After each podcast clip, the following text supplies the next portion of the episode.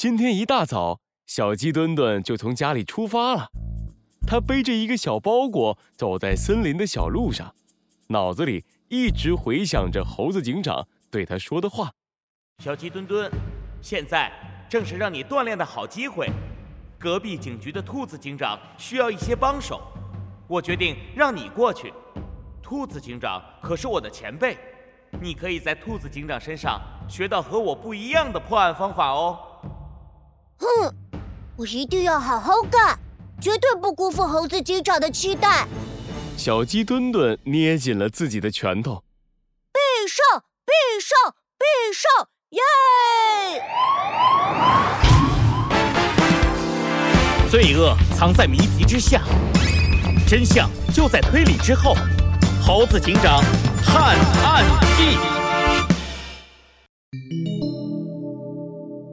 兔子警长登场，小鸡墩墩的修炼。一，太阳越爬越高，小鸡墩墩终于在中午的时候赶到了隔壁警局。报报告，我是小鸡墩墩，是猴子警长让我来的。哦，你就是猴子警长派来的小鸡墩墩？一个苗条的身影缓缓地从警局里走了出来，居然是一只兔子，而且长得非常可爱。小鸡墩墩的眼睛都看直了。喂，小鸡墩墩，问你话呢。呃呃呃呃，对对对，我就是小鸡墩墩派来的猴子警长。啊啊，不是不是，我就是猴子警长派来的小鸡墩墩。嗯嗯，感觉有点不靠谱啊。小猴怎么派了这么个愣愣的小鸡过来？兔子转身走进了警察局。小鸡墩墩的脸现在比猴子警长的屁股还红，他觉得自己刚才的表现真是丢死人了。喂，小鸡墩墩，还愣着干什么？快进来呀！啊啊，来了！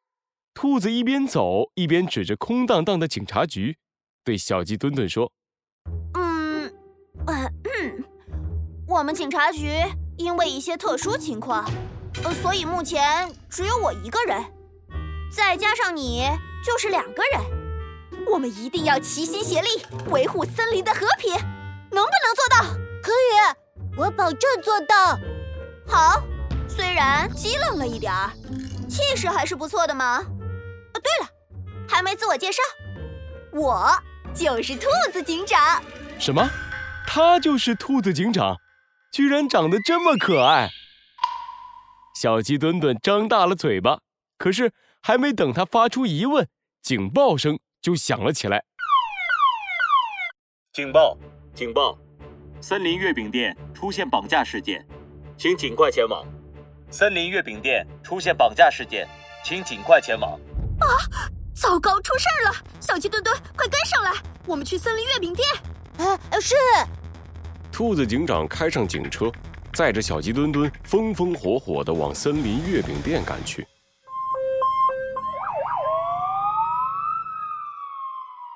你们全都不准过来！快点准备九百九十九个鲜肉月饼，不然人质就有危险了。一只豹猫用锋利的爪子抓着一只瑟瑟发抖的金丝熊，大声地嚷嚷道：“哦，救命啊！救命啊！”金丝熊的脸上都是惊恐害怕的表情，不停地挣扎着。兔子警长和小鸡墩墩赶到了森林月饼店。大家都让开！现在是什么情况？兔子警长走下车，向着周围的小动物们询问。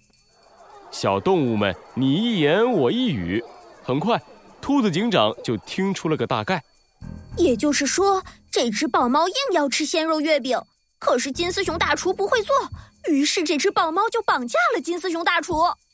真是可恶的豹猫！我们现在该怎么办呢？兔子警长。问得好，小鸡墩墩，让我来教你。现在我们要做的第一件事，就是先和这个坏蛋豹猫谈判，让他知道自己错了，及时悔改。